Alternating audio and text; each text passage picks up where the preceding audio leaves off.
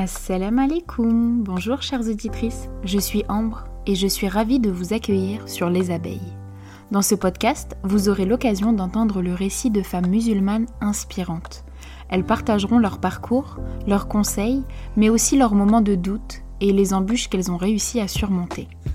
Au fil des épisodes, nous découvrirons ensemble des femmes motivantes, solidaires et fédératrices. Ces récits, j'espère, vous toucheront en plein cœur et vous feront voyager le temps d'un épisode. À travers les abeilles, vous comprendrez qu'ici, on met en lumière les femmes musulmanes aussi plurielles qu'elles soient. Des femmes qui sont singulières dans leurs origines, leurs ambitions, leurs choix ou encore leur accomplissement. Parce que je suis convaincue que chaque histoire mérite d'être racontée et encore plus d'être écoutée. Place à l'épisode du jour. Salam alaikum. Salam. Je suis avec Barbara. Donc vous la connaissez sûrement euh, sur le compte Il était une fois. Donc déjà petit petit instant promo si vous ne la suivez pas, il faut absolument la suivre parce que c'est un des comptes les plus intéressants que personnellement je suis. Euh, il est super enrichissant et aujourd'hui on va voir qu'elle ne fait pas juste un compte Instagram mais qu'il y a beaucoup plus euh, derrière et, et on va voir comment elle a créé tout ça. Donc Barbara, bienvenue sur les abeilles. Merci. Je suis super ravie que tu sois avec nous et que tu, nous présentes un petit peu ton parcours personnel et professionnel qui sont en fait euh, intimement liés. Oui, tout à fait. Donc, euh, on va commencer par une petite présentation. Est-ce que tu peux me dire qui tu es, où tu vis et ce que tu fais dans la vie? Alors, je m'appelle Barbara et je vis dans l'Est depuis trois ans. En fait, j'ai bougé, euh, alors pour des raisons euh, personnelles, mais également euh, pour des raisons professionnelles, puisque j'ai rejoint mon époux là-bas.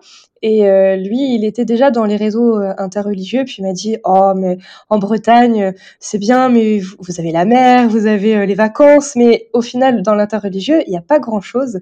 Viens dans l'Est, tu vas voir, il y aura beaucoup d'opportunités professionnelles, tu pourras rencontrer euh, un grand réseau. Donc je suis venue ici et effectivement euh, la promesse euh, a été tenue, il avait raison. Et puis bah, de métier, je suis théologienne spécialisée en théologie comparée.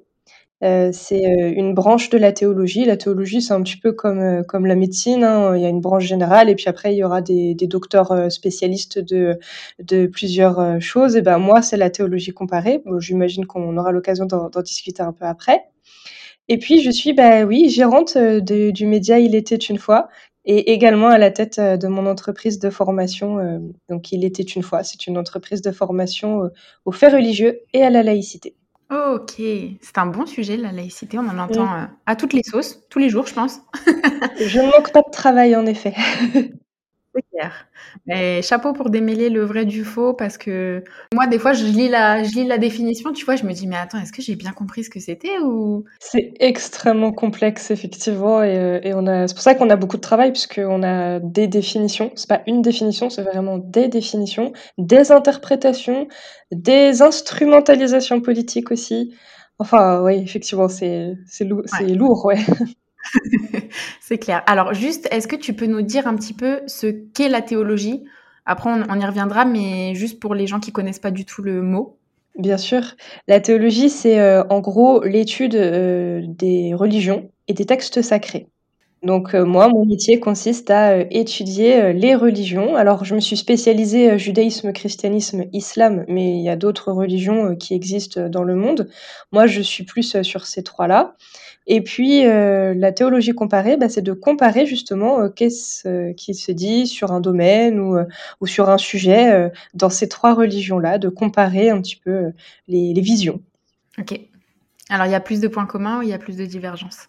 Bah, En fait, dans la vie quotidienne, il y a plus de points communs, mais il y a finalement assez peu de différences, mais les différences sont assez majeures. C'est-à-dire qu'elles sont très importantes. D'accord. Ok, on y reviendra peut-être tout à l'heure. Du coup, euh, aujourd'hui, on a compris, tu as plusieurs activités en fait qui gravitent autour de Il était une fois. Tu donnes des cours, tu fais des interventions, tu organises des visites, tu crées du contenu, tu vulgarises certains sujets qui sont un peu complexes pour, euh, je sais pas si on peut dire tes clients, en tout cas ceux qui te suivent. Mais du coup, pour comprendre comment t'en es arrivé là aujourd'hui, on va faire un petit retour en arrière. Mmh Et on va commencer par euh, comprendre, est-ce que tu as gravité autour de ces sujets étant toute petite? Est-ce que c'était tes parents qui t'ont inculqué ça? Pas du tout?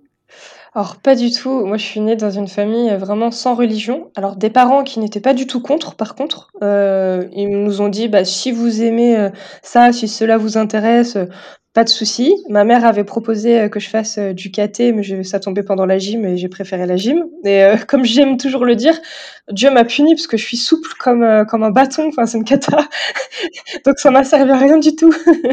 Mais, euh, mais ma mère m'avait laissé le choix. Et puis, euh, bon, bah, j'avais pas saisi euh, cette opportunité. Mais ils n'étaient pas du tout fermés sur le sujet. C'est juste que eux, bah, ils ne croient pas en Dieu et donc euh, voyaient pas forcément euh, l'objectif de nous inculquer ça, alors qu'eux-mêmes n'étaient pas euh, vraiment investis. Mes grands-parents, en revanche, euh, de tradition catholique, mais on vivait pas euh, dans les mêmes régions, donc on se voyait pas trop souvent, donc ils n'ont pas eu d'influence. Euh, c'est en fait au... Alors j'ai quand même été baptisée, puisque bah, tradition oblige, hein, chez nous, va comprendre, les parents ne croient pas, mais ils nous baptisent quand même. On sait jamais. Sait-on jamais. Mais en fait, c'est ce que mes grands-parents ont dit à mes parents. On s'est dit, mais on sait jamais euh, si cet enfant il meurt. Enfin, très très positif euh, cette vision de la religion. Il faut qu'elle soit sauvée. Donc voilà, le 1er septembre 90, j'ai été baptisée. Et puis euh, voilà, donc pas d'éducation religieuse.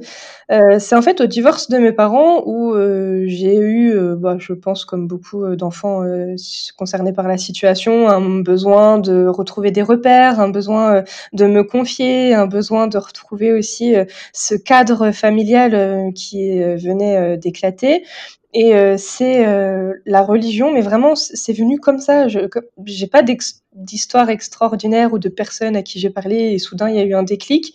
C'est vraiment, je me suis réveillée un matin, puis bah, je croyais en Dieu.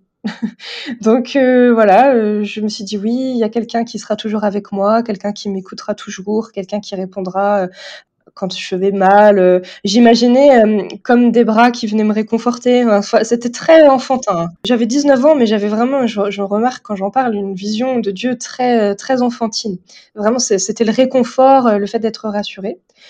Alors je me suis dit: «Bon, bah, moi je suis a priori de tradition, catholique». Alors, je aller, heu, des fois dans les églises, visiter, par tourisme, mais j'avais pas forcément senti, un appel, de la foi. Alors en plus, à 19 ans, je comprenais pas du tout la Trinité.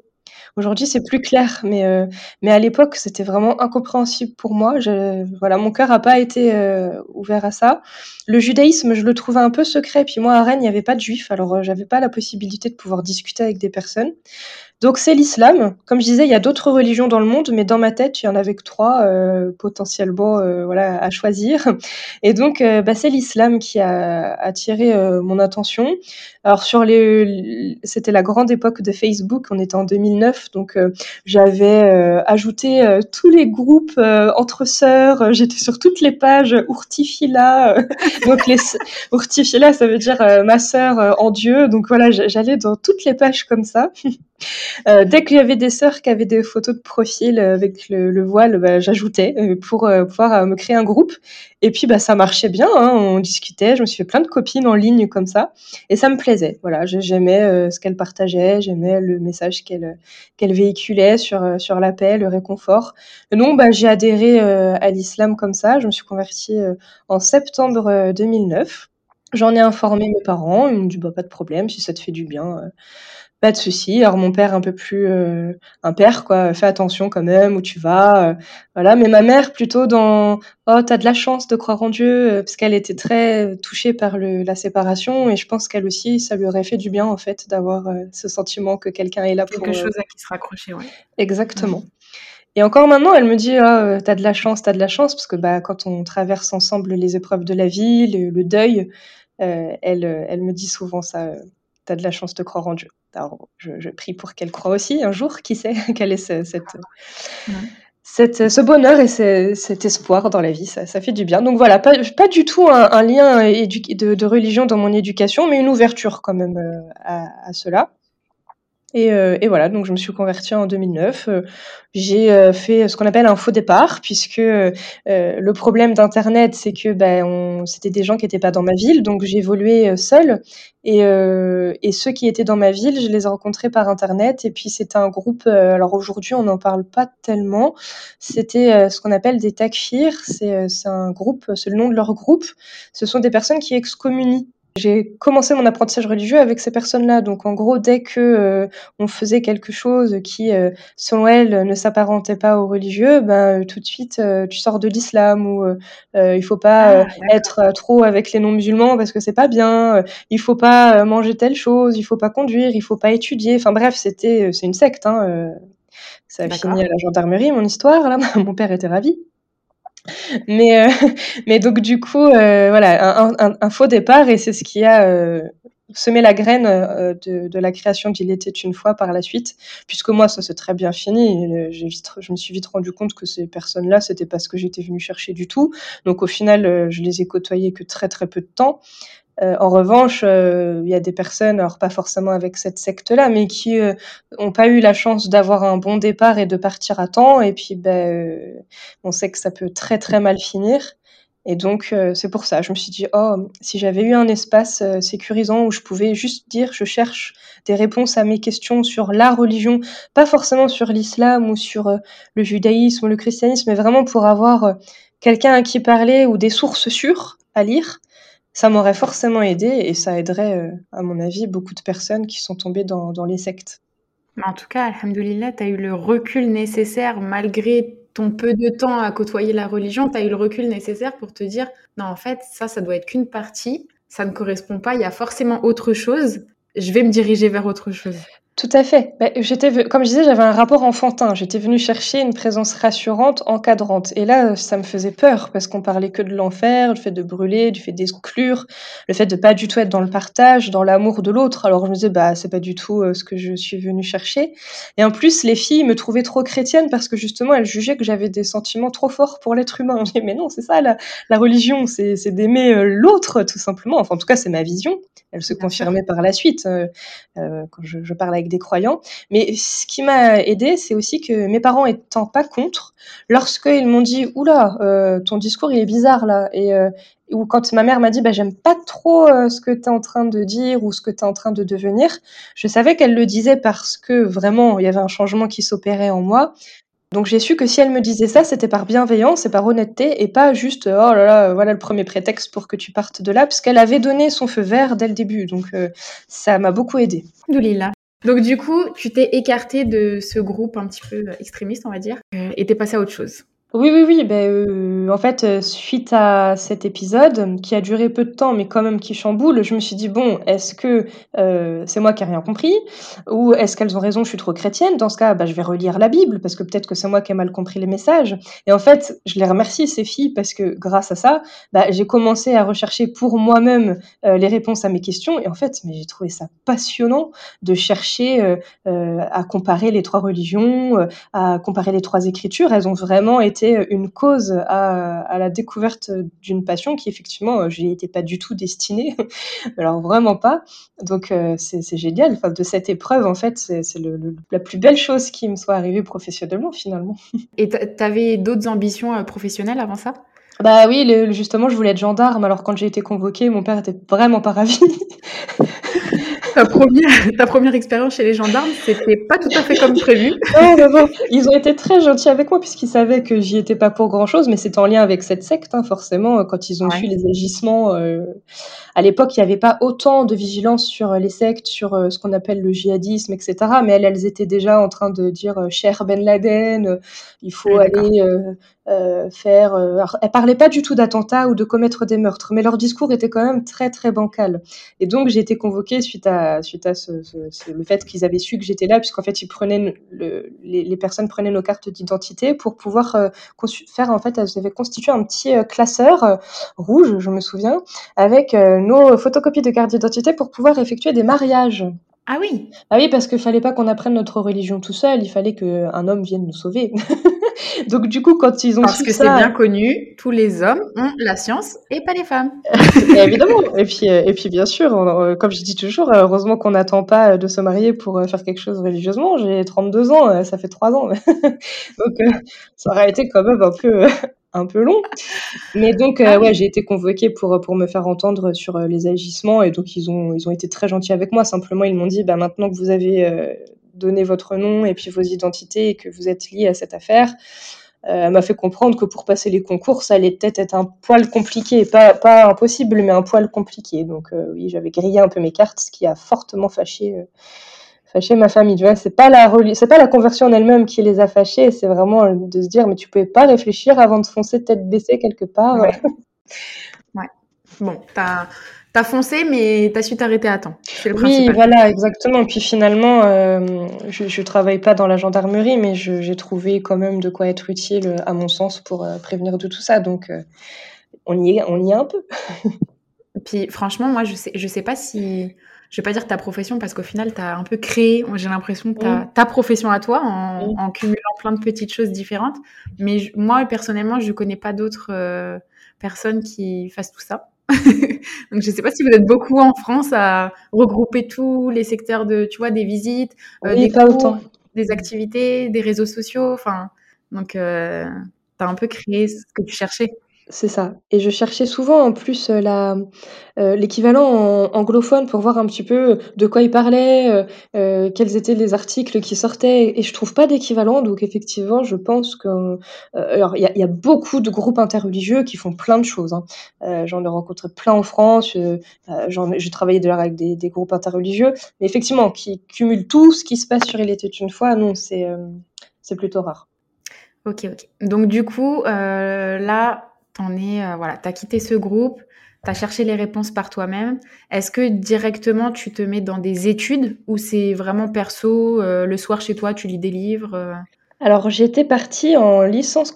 C'est ça que je trouve génial quand on fait, peu importe l'âge, le, le, retour sur sa vie d'avant. Et sur tout ce qui s'est passé, on dit, mais le puzzle de ma vie est, est, génial. Puisque, comme je voulais être gendarme, on m'avait dit, bah, il faut que tu parles une langue étrangère, parce que j'avais pas de profil scientifique. Et on m'avait dit, oh, l'anglais et l'espagnol, c'est pas vraiment une plus-value dans ce métier. On m'avait proposé le russe, l'arabe et une autre langue que j'ai oubliée. Et à la fac de, de Rennes, il y avait l'arabe. Et en plus, ça m'intéressait. C'est une langue que j'avais l'impression qu'elle était jolie. Euh, J'aimais bien l'écriture. Euh, bref, c'était pas un choix par défaut. C'était vraiment en me disant, bah, c'est chouette. En plus, euh, ça, ça m'intéresse. Donc, j'étais déjà en licence euh, d'arabe à ce moment-là, dans le but de devenir gendarme. Et donc, quand il s'est passé bah, cet épisode de sec, j'ai pas arrêté les études. Je suis restée. Et puis, bah, je me suis dit, euh, bah, finalement, ça peut être que du plus de savoir lire l'arabe pour euh, comprendre le Coran, comprendre l'islam. Ça peut être que quelque chose de positif. Donc, bah, je suis restée euh, là-dedans. Et puis, par contre, effectivement, ce qui a changé, c'est que pendant la licence, j'ai fait aussi un certificat d'études bibliques avec l'Institut de formation en théologie de Strasbourg. Ça, c'est vrai que si si j'étais restée sur la gendarmerie, je ne l'aurais pas fait. parce que je savais pas vraiment ce que j'allais pouvoir faire tout de même avec ces études de théologie. J'avais euh, eu l'opportunité de devenir emploi à venir professeur, et là aussi c'est une pièce du puzzle, puisque ça m'a permis d'être dans euh, un enseignement privé euh, en tant que stagiaire, de travailler aussi dans les enseignements publics, puisque j'ai passé le concours dans le public, et donc de me former au métier de l'enseignement, de la formation, et finalement, bah, mon métier de formatrice, j'ai besoin d'avoir cette compétence, de pouvoir transmettre, et a priori, ça fonctionne bien, puisqu'on me fait souvent ce retour. Euh, que c'est plutôt euh, bien amené. Donc je sais que c'est grâce aux compétences acquises euh, lors de ce master. J'ai fait aussi donc le master de recherche en théologie comparée. Et là, c'était bah, par passion. Je savais pas vraiment ce que j'allais pouvoir en faire au moment, mais donc je l'ai fait en double cursus avec le master MEF. Donc là, c'était déjà sur les trois religions? Oui, oui, oui. Là, enfin, alors non, c'était sur l'islam sunnite et le catholicisme. Et donc, j'ai travaillé sur euh, le Verbe de Dieu, euh, Isa Kalimat Allah, Jésus, le Verbe de Dieu. Donc, euh, je l'ai eu. Et puis, suite à ça, donc il y a eu quelques déclics dans, dans, cet environnement professionnel qu'on conduit à Il était une fois. Et donc, j'ai poursuivi mes études avec un diplôme universitaire droit, religion et vie sociale. Et là, c'est plus pour apprendre le droit des religions en France. Et ça m'a permis de pouvoir euh, aider euh, des associations à euh, demander des dossiers pour obtenir ce qu'on appelle un bail amphithéotique, donc c'est-à-dire une possibilité de louer un terrain pour construire une mosquée.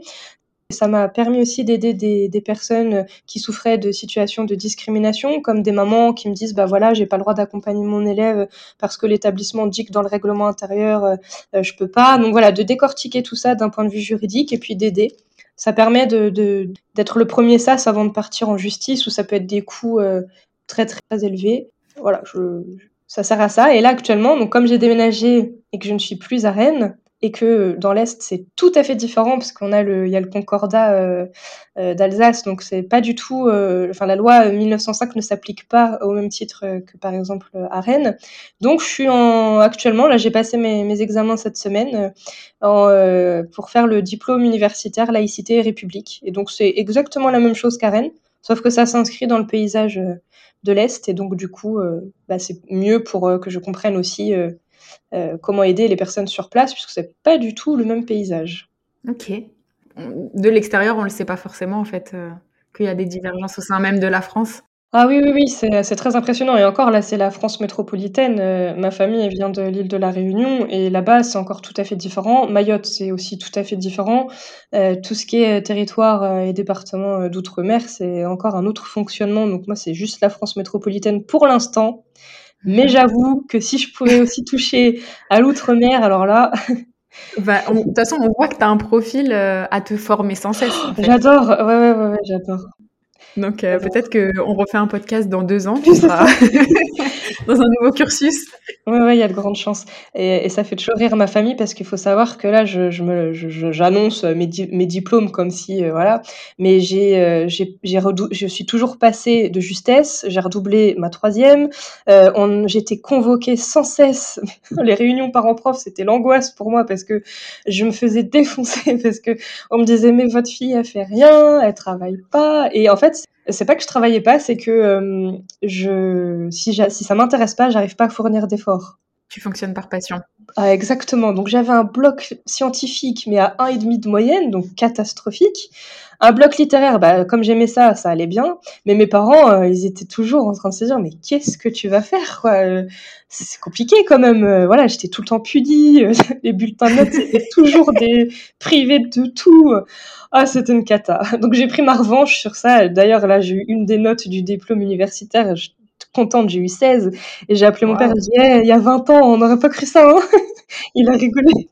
Il m'a dit, effectivement, effectivement, il y a eu un petit miracle là. Mais oui, c'est étonnant. Bah, c'est trop bien. Bah, comme quoi. Non, mais c'est vrai parce que bah, moi, je suis plus en France, mais c'est vrai que le système français fait que on met pas forcément en avant, euh, je trouve, c'est une vision des choses personnelles, mais je trouve qu'on met pas en avant les passions des gens et ce dans quoi ils sont bons pour les monter vers le haut. Mais on veut qu'ils soient bons partout. Au final, ça marche pas, donc ils sont moyens partout, voire mauvais partout. Ça. Et on décourage un petit peu les gens de, de suivre en fait ce qu'ils aiment et ce dans quoi ils sont bons. Donc euh, c'est un petit peu dommage. Je vois ici, par exemple, au Canada, il y a des lycées qui sont spécialisés dans la comédie musicale. Et je trouve ça génial, en fait. C'est excellent. Je me dis, en fait, bah, c'est des jeunes, ça leur fait aimer l'école. Hmm. Ils vont creuser ce dans quoi ils se voient plus tard. Et voilà, ça va faire des gens qui, sont, qui vont s'épanouir dans ce qu'ils vont faire. Aujourd'hui, en France, euh, je pense que si on fait un sondage, on interroge les gens sur est-ce que vous êtes épanoui dans ce que vous faites au quotidien, je pense que la majorité va nous dire non. C'est clair. Et ça se traduit aussi dans le travail. C'est, on a beaucoup de gens qui vont nous dire oh, le travail, c'est alimentaire. On fait pas des passionnés, c'est vrai, hein. Fait des gens formatés, mais pas des passionnés. Et quand on vit de sa passion, on est un peu vu comme des uluberlus, ouais. C'est ça, ou des chanceux. Ah, aussi, oui. C'est vrai. Donc voilà, donc euh, bon, bref, c'était une petite aparté sur le système éducatif français. mais, euh, mais bon, il crée quand même de très, très bonnes choses. Hein. Je, je ne bah crache pas dans la soupe du tout. Mais je sais qu'on pourrait s'inspirer un peu plus, euh, surtout pour les enfants, par exemple, qui sont en difficulté, pour les enfants qui sortent un petit peu des cases. Euh, on pourrait s'inspirer d'autres modèles qui sont un peu plus ouverts et qui cherchent à attirer les gens vers le haut. Euh, moi, je vois au Canada, tu vois, mes enfants, ils sont tout petits, mais euh, toute la journée, on leur dit, mais tu es capable, tu es un champion. Oh. C'est une championne. Et tous les jours, j'ai mon petit mot le soir en disant, elle a réussi ça, c'est une championne. Mais c'est des tout petits trucs, tu vois. Elle a réussi à se laver les mains toute seule, c'est une championne. Tu vois, c'est ce que je veux dire? Mais j'ai l'impression qu'on les tire en fait vers le haut. Et ça, j'aime. Je, je l'avais pas du tout trouvé en France, en fait. Ah oui, non, c'est clair. Voilà. Et au quotidien, ça fait vraiment du bien euh, bah, qu'on mette en valeur les gens qui font des efforts, qui, tu vois, qui méritent, qui, qui se donnent. Qui... Je trouve ça vraiment chouette. C'est clair. C'est notre mentalité. Oui, c'est ça, bah, bien sûr.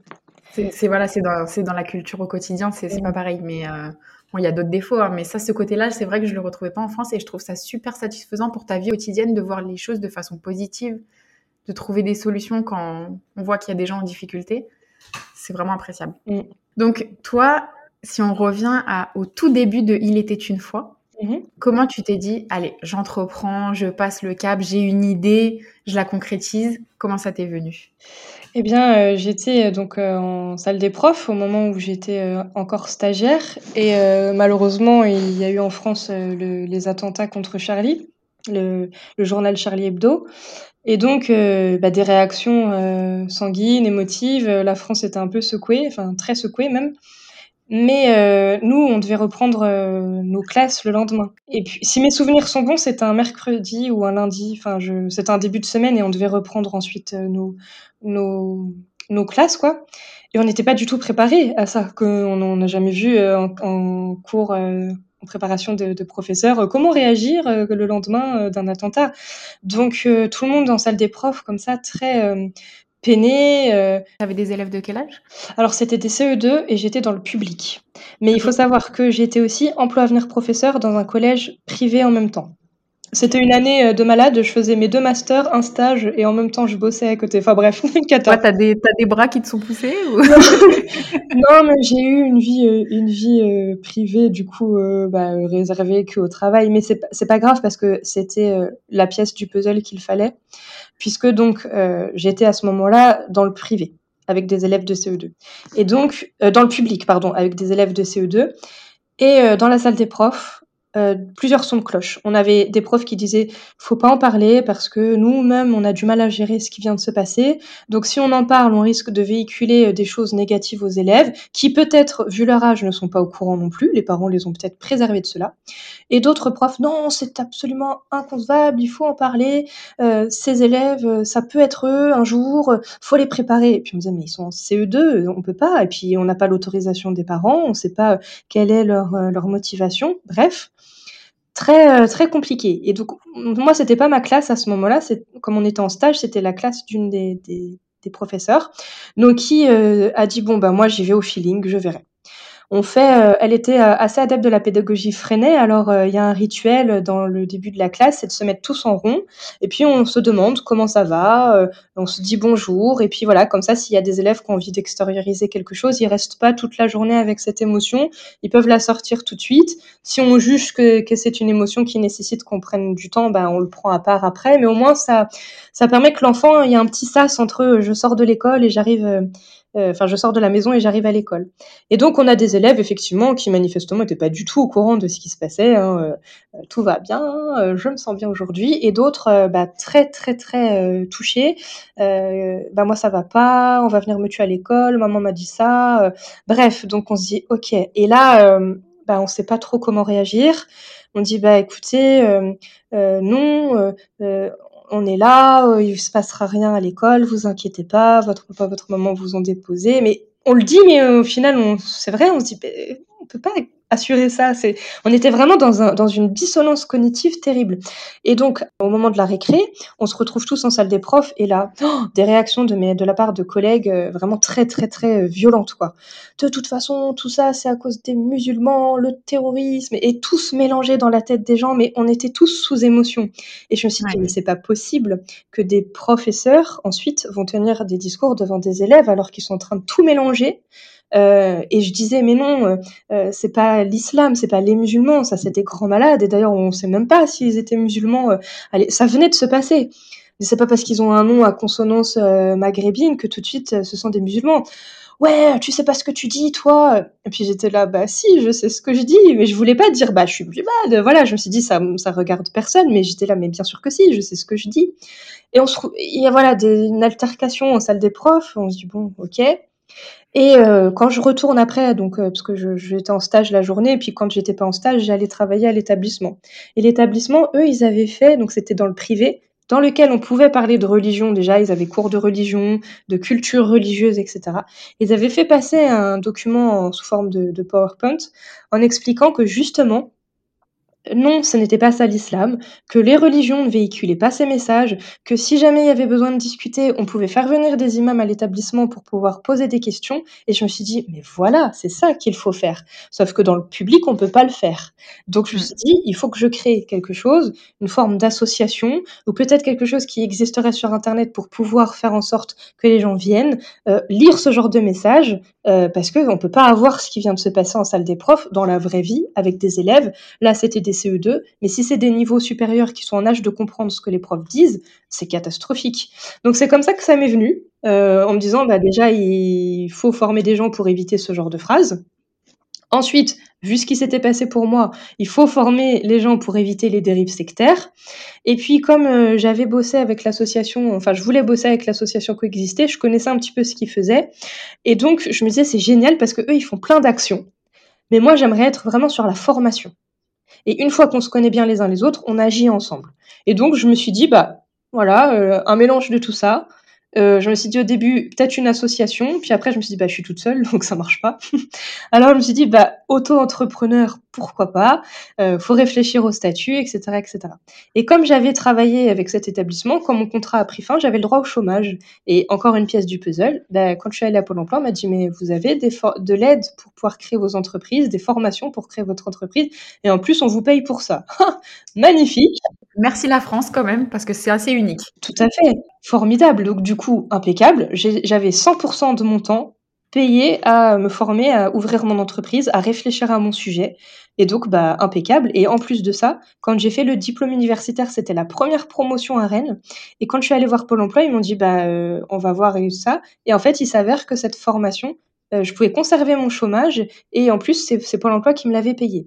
Donc, c'est absolument euh, voilà, j'ai été vraiment facilitée. Mais euh, bon, moi, je crois au destin. Je me dis, s'il s'est passé tout ça et que toutes ces pièces, finalement, vont les unes avec les autres et ont pu créer quelque chose, bah, ce n'est pas pour rien. Donc, euh, voilà ce qui a motivé euh, la création d'Il était une fois. Ok. Et est-ce que tu t'y connaissais un petit peu en entrepreneuriat ou pas du tout? Alors là, pas du tout. Mais vraiment, pas du tout, je savais pas du tout comment déclarer les revenus. J'ai découvert ce que c'était que l'URSSAF, ce que c'était que le, le, le, le CF, je sais plus ce qu'on paye là à la fin de, de l'année.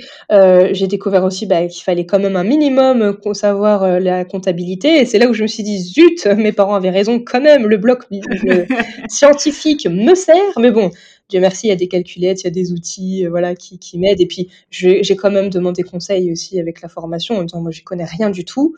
Donc, euh, j'avais, j'ai complètement débuté en novice. Moi, j'avais pensé que à la partie, je vais faire ça, mais pas vraiment ensuite au socle entrepreneurial. Ouais. Et donc, tu te lances, on est en quelle année? 2017. Juin 2017, ouais.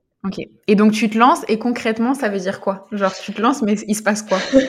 Alors euh, j'adore raconter ça parce que souvent on dit oh là là les chefs d'entreprise, oh chef d'entreprise. Et quand j'ai commencé, mon premier salaire que j'ai eu, c'était 16 euros. Alors moi, j'étais comme une dingue, hein, mais bon, on n'en vit pas. Donc euh, bah, concrètement, je lance, euh, voilà, je m'inscris. Alors c'est très simple en plus de créer son entreprise, on va sur Internet. Alors le site, il a changé, mais maintenant on irait sur l'auto-entrepreneur.ursaf, tac, créer son entreprise, on reçoit les papiers, tout va bien. Et maintenant? Eh bien, euh, j'avais fait un site Internet, mais... Euh, je savais pas trop comment le gérer, je savais pas trop quoi vendre en fait parce que finalement c'était mes services que je vendais. Alors je me disais mais attends ils vont pas acheter mes services et là, j'ai découvert euh, ce que beaucoup d'entrepreneurs ont découvert, le fameux syndrome de l'imposteur, où on se dit, bah, je suis surdiplômé, mais je suis pas encore assez légitime, donc non, non, non, je vais pas me vendre moi, je vais vendre bah, des articles, je vais vendre euh, des vidéos, je vais vendre. Puis en fait, maintenant, quand je regarde ce qui, ce qui était produit, je trouve que c'était mais nul, mais nul, mais bon, voilà, il fallait bien bah, se lancer. Dès qu'on produit quelque chose, quand on le voit des années après, en général. Euh, on a, on a mûri, on a changé, on, s'est formé entre temps. On dit, mais pourquoi j'ai fait ça? Mais en fait, sur le moment, c'était bien. C'était, c'était aussi ce qu'il fallait faire. Mais c'est vrai que le syndrome de l'imposteur, on peut le, même si on n'est pas surdiplômé, on peut le connaître. même une toute petite plus-value qu'on a, mm. on se dit même pas en fait que c'est une plus-value. Alors que si, en fait, tout le monde n'a pas votre parcours, tout le monde n'a pas votre savoir, tout le monde n'a pas votre expérience. Et il y a des gens qui cherchent ça qui cherchent à partager avec vous. Donc, tout ce qu'on apprend, tout ce qu'on est, ça peut, se, ça peut se vendre, en fait, parce qu'il y a des gens qui cherchent exactement ce qu'on peut leur fournir en savoir ou en expérience.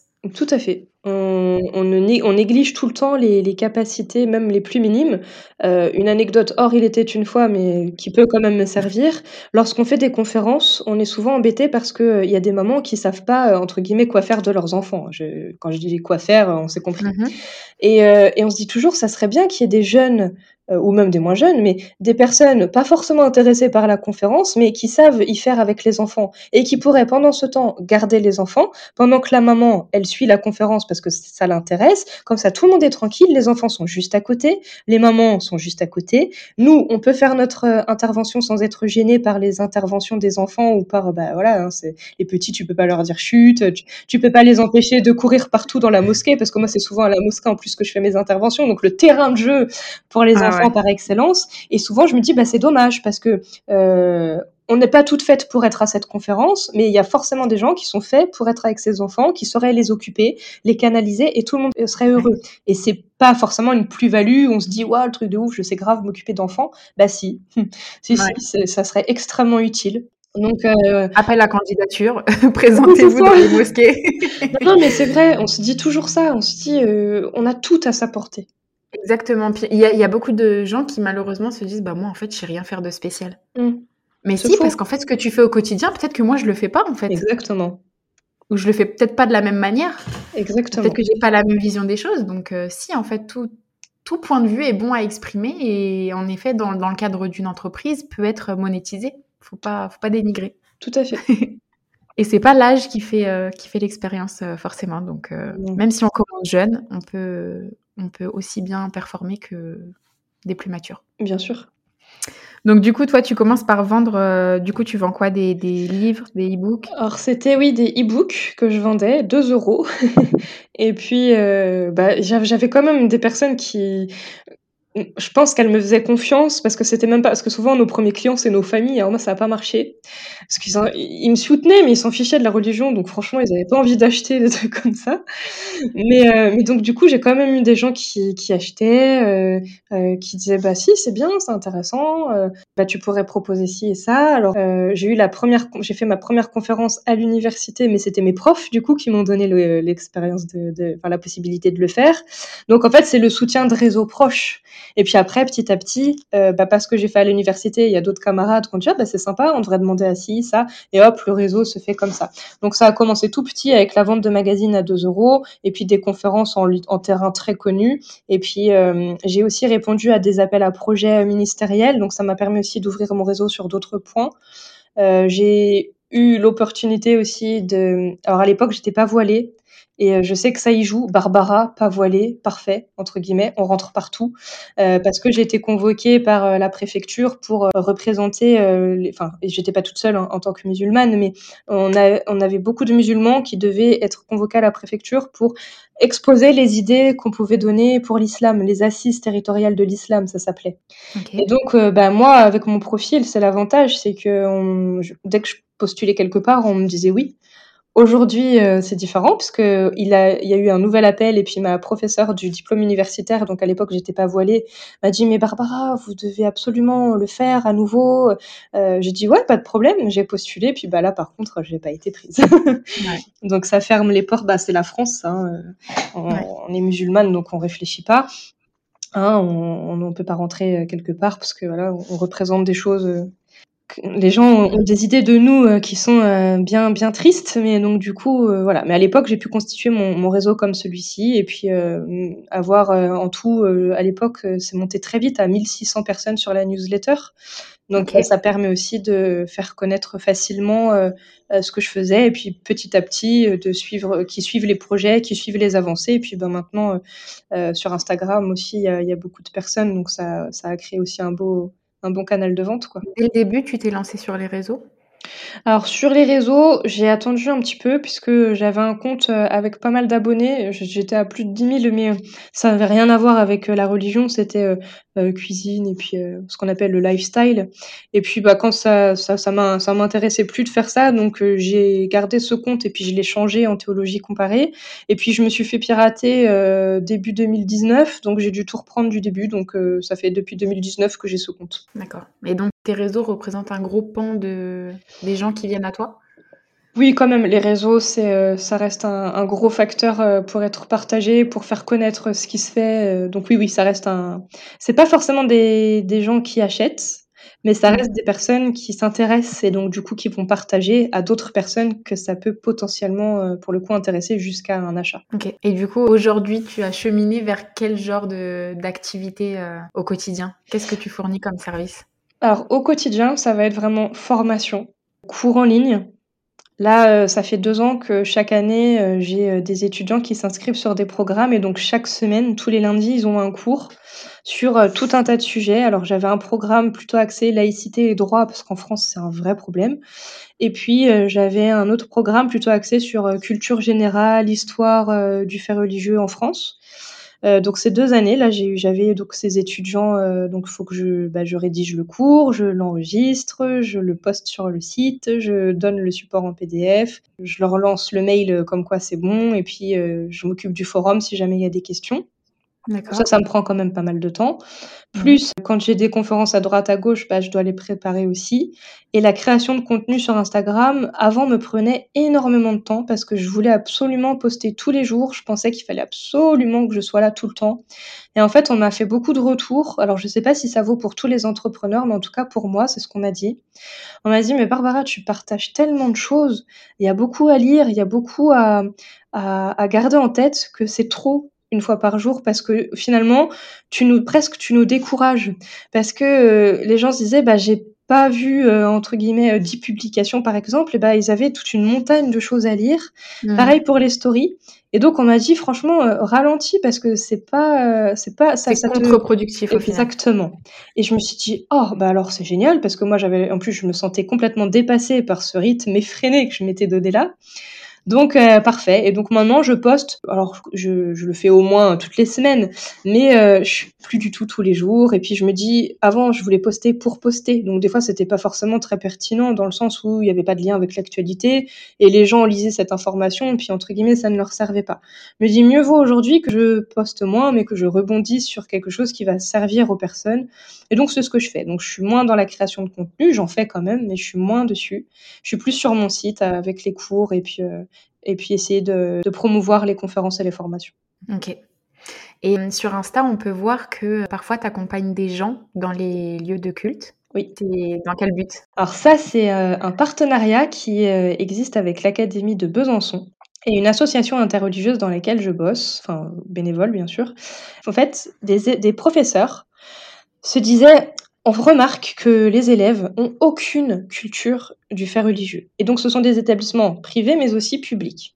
Ils disaient c'est effarant quand on leur parle de religion, ils savent pas du tout de quoi on parle. Et ça les bloque pour le cours parce que ben, il y a plein d'allusions au fait religieux dans, nos programmes. Et ils disaient on est, on bloqué. Plus la montée euh, médiatique des haines euh, en tout genre, euh, ils avaient l'impression que ça se ça se voyait dans, les établissements, entre les élèves, etc. Et donc, on a la chance euh, dans l'Est, comme j'expliquais, euh, je suis près de Belfort maintenant, d'avoir cette euh, diversité religieuse avec beaucoup de protestants, beaucoup de catholiques, beaucoup de juifs et beaucoup de musulmans. Et on a donc des synagogues, enfin, à Belfort, il y a une synagogue, un temple, une église catholique, plusieurs mosquées.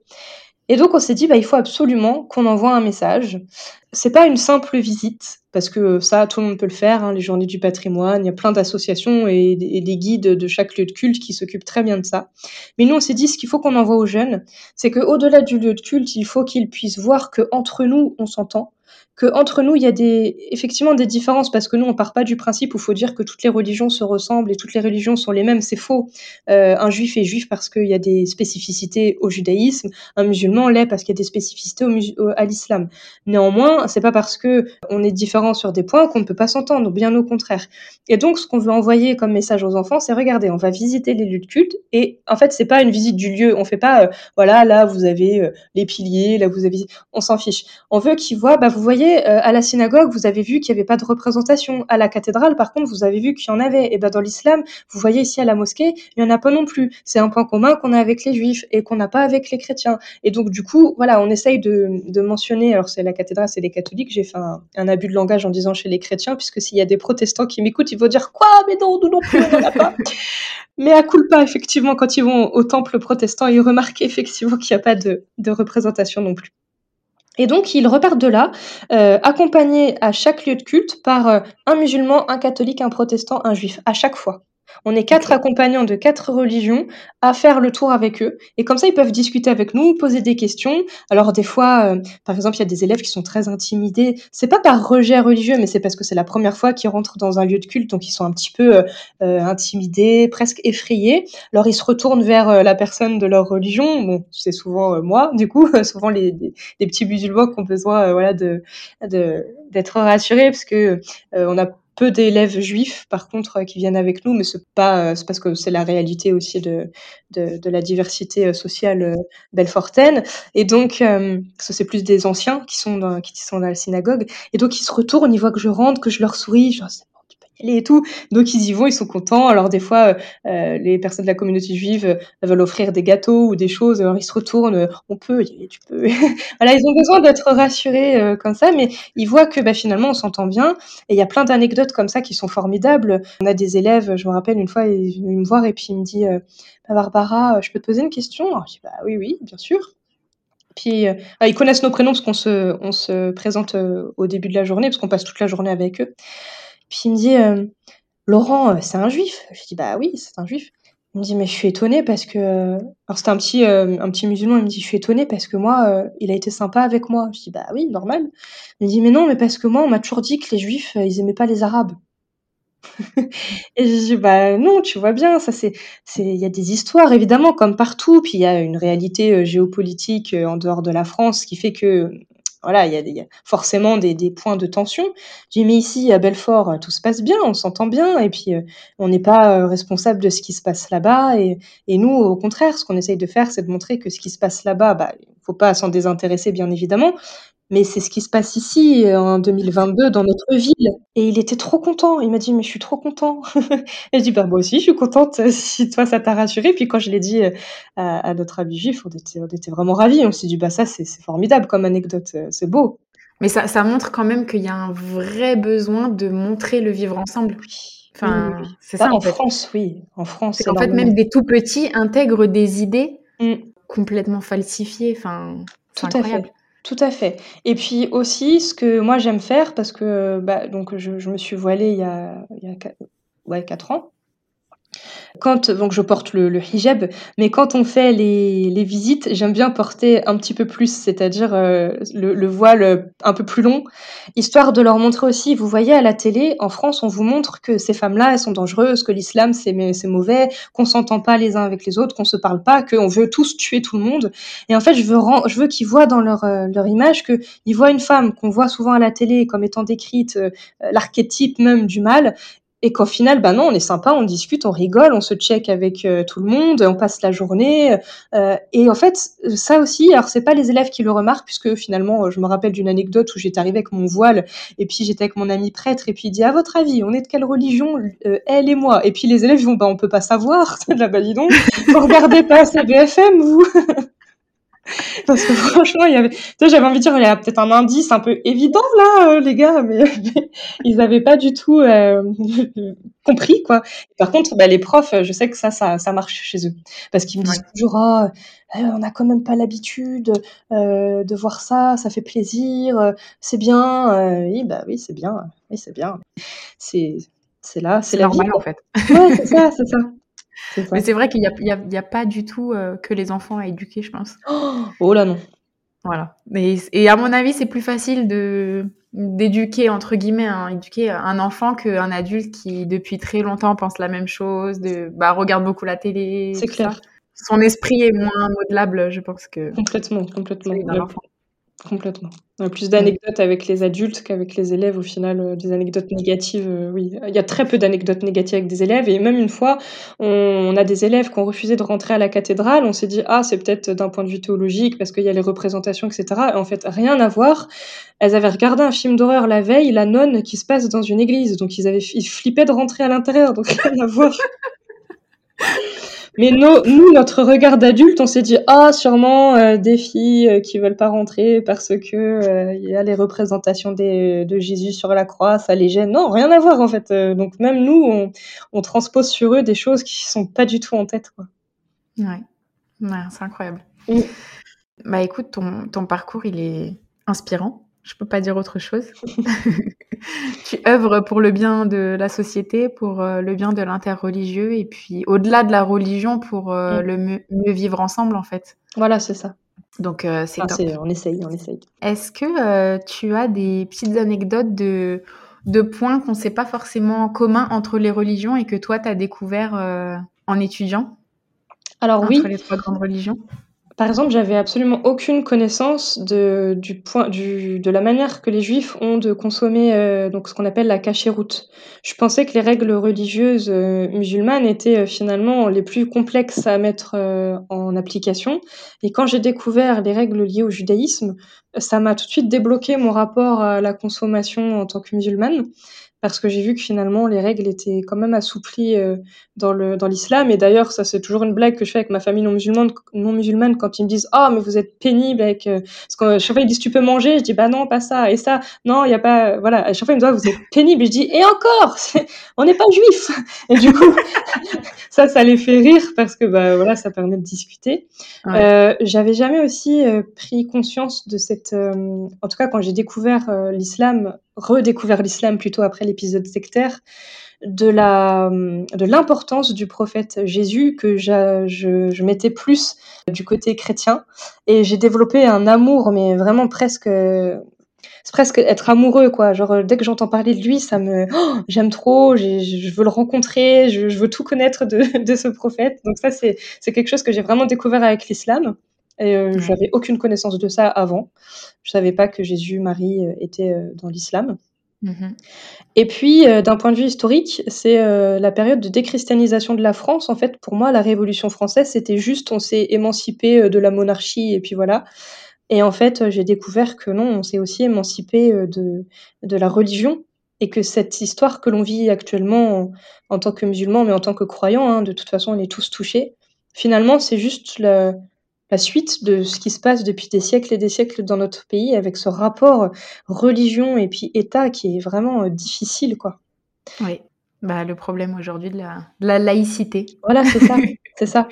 C'est vraiment un héritage historique. Euh, on peut pas régler ça en quelques années. Nous, on a, on a envie que ça se règle tout de suite avec deux, trois conférences, mais ça fait des siècles et des siècles que ça dure, mm. donc il euh, faut être patient. Mais il faut être quand même au point sur... voilà, exactement. Mm faut essayer de faire les faire bouger les choses. Oui. Ouais, c'est pas facile. Des fois, on a l'impression de, de s'attaquer. Euh... On sait même pas à quoi s'attaquer en fait. Oui, parce que c'est pas, pas concret. Tout à fait, c'est pas concret. Et puis euh, c'est tellement euh, différent selon euh, les interprétations des uns et des autres qu'au final. Mmh. c'est sûr. Donc, si vous voulez en savoir plus sur la laïcité, je vous invite à regarder tout le contenu que propose Barbara sur, sur son Instagram ou sur son site qui est pour le moment maintenant, je crois. Oui, il est en maintenance. Je suis en train de, préparer les petites nouveautés euh, de l'été euh, et puis de la rentrée.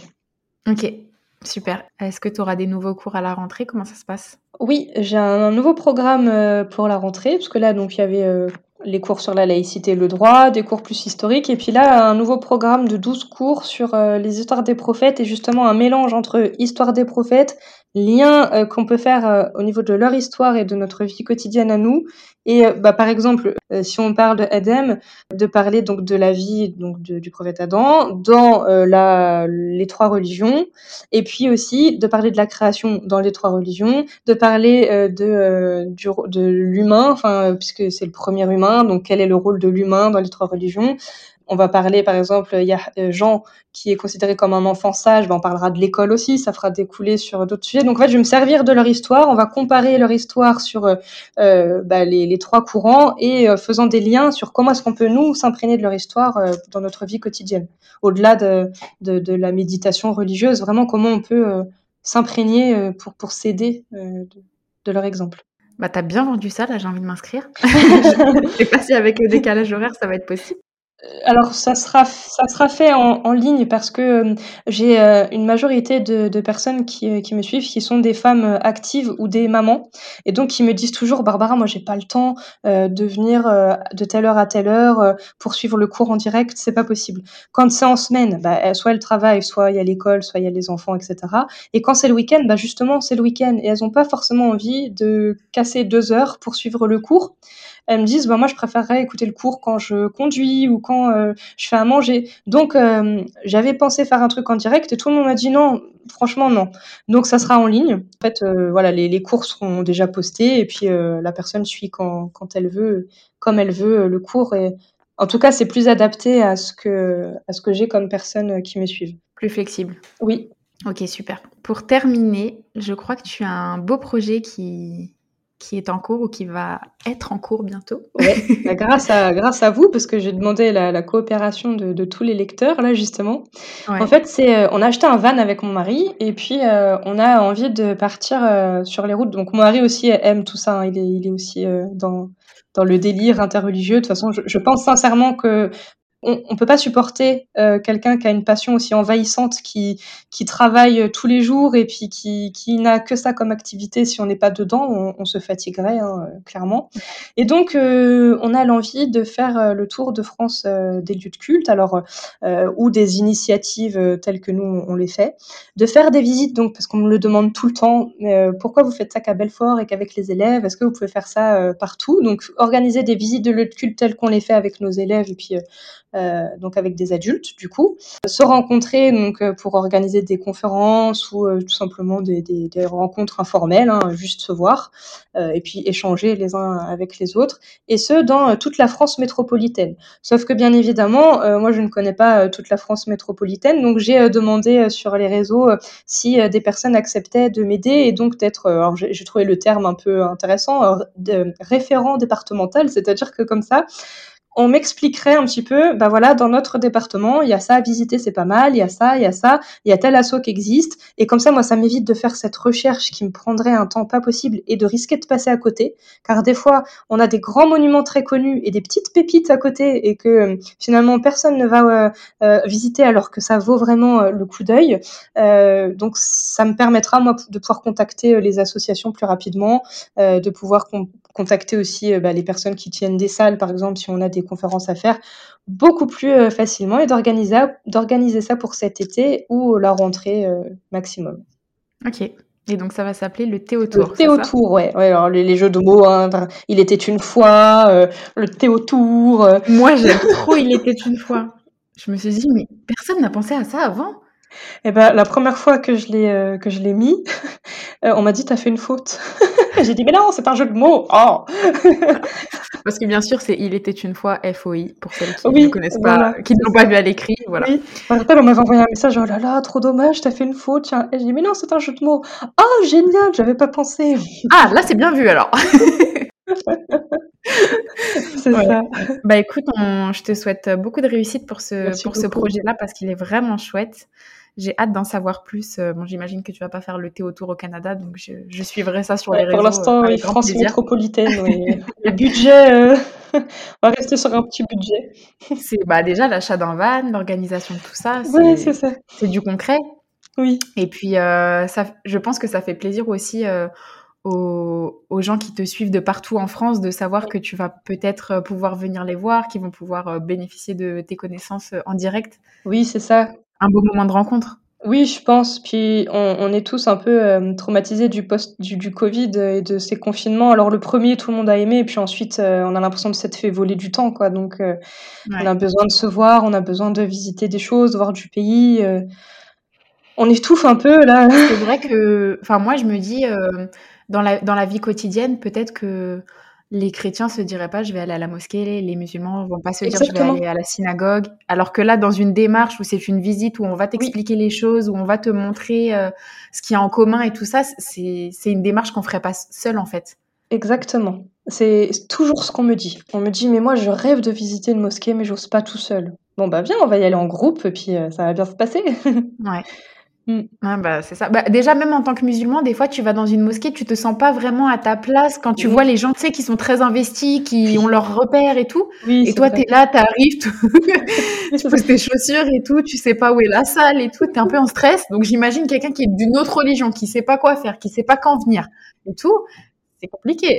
oui, c'est clair. Non, non, mais carrément. C'est pour ça que c'est bien de, faire ça en terrain euh, comme ça, euh, cadré.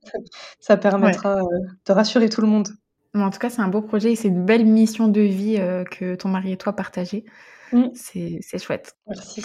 voilà. Est-ce que tu voudrais conclure avec euh, une citation, un verset, euh, ce que tu veux, que tu aimes?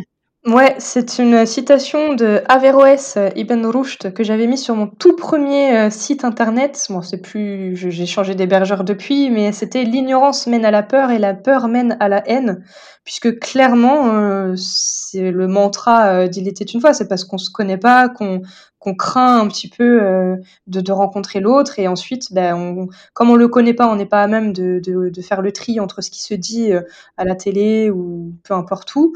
Et, et c'est de là, de là que découlent tous les problèmes. Quand on se connaît, on, ça va mieux. Je dis pas que c'est magique et qu'ensuite euh, tout le monde adhère à tout le monde, mais au moins le fait de se connaître et de se respecter, ça va tout de suite. Ça désamorce beaucoup de choses. Exactement. C'est en fait c'est un peu ta raison d'être, euh, enfin la raison d'être de Il était une fois. Ouais, clairement, clairement. clairement. En résumé en une phrase. C'est ça, c'est ça. toutes tes missions en fait, toutes tes, toutes tes activités se regroupent sous ce. Voilà, ce, puzzle dont on parlait, en fait, il, il, donnerait cette phrase euh, à accrocher ensuite. En tout cas, je te remercie énormément d'avoir pris du temps pour, euh, pour nous, les auditrices. J'espère que vous avez aimé. Si vous ne connaissez pas le conte Il était une fois, j'espère que ça vous a donné envie euh, de le découvrir. Il y a tellement de contenu intéressant. En plus de ça, euh, le contenu est visuellement très qualitatif, donc ça donne envie de lire parce que c'est vrai que des fois, euh, je ne sais pas si vous êtes comme moi, mais moi j'aime bien voir des jolies choses et quand il y a le fond et pas la forme, j'ai un peu de mal. Donc toi, il y a le fond, il y a la forme. Donc je vous invite toutes à, aller voir. Et puis on mettra tous les liens des, des, associations et de ton site et tout ça dans la description du podcast. Donc, euh, bah, n'hésitez pas à nous dire ce que vous en avez pensé et puis à nous rejoindre sur Instagram. Salam alaikum les auditrices.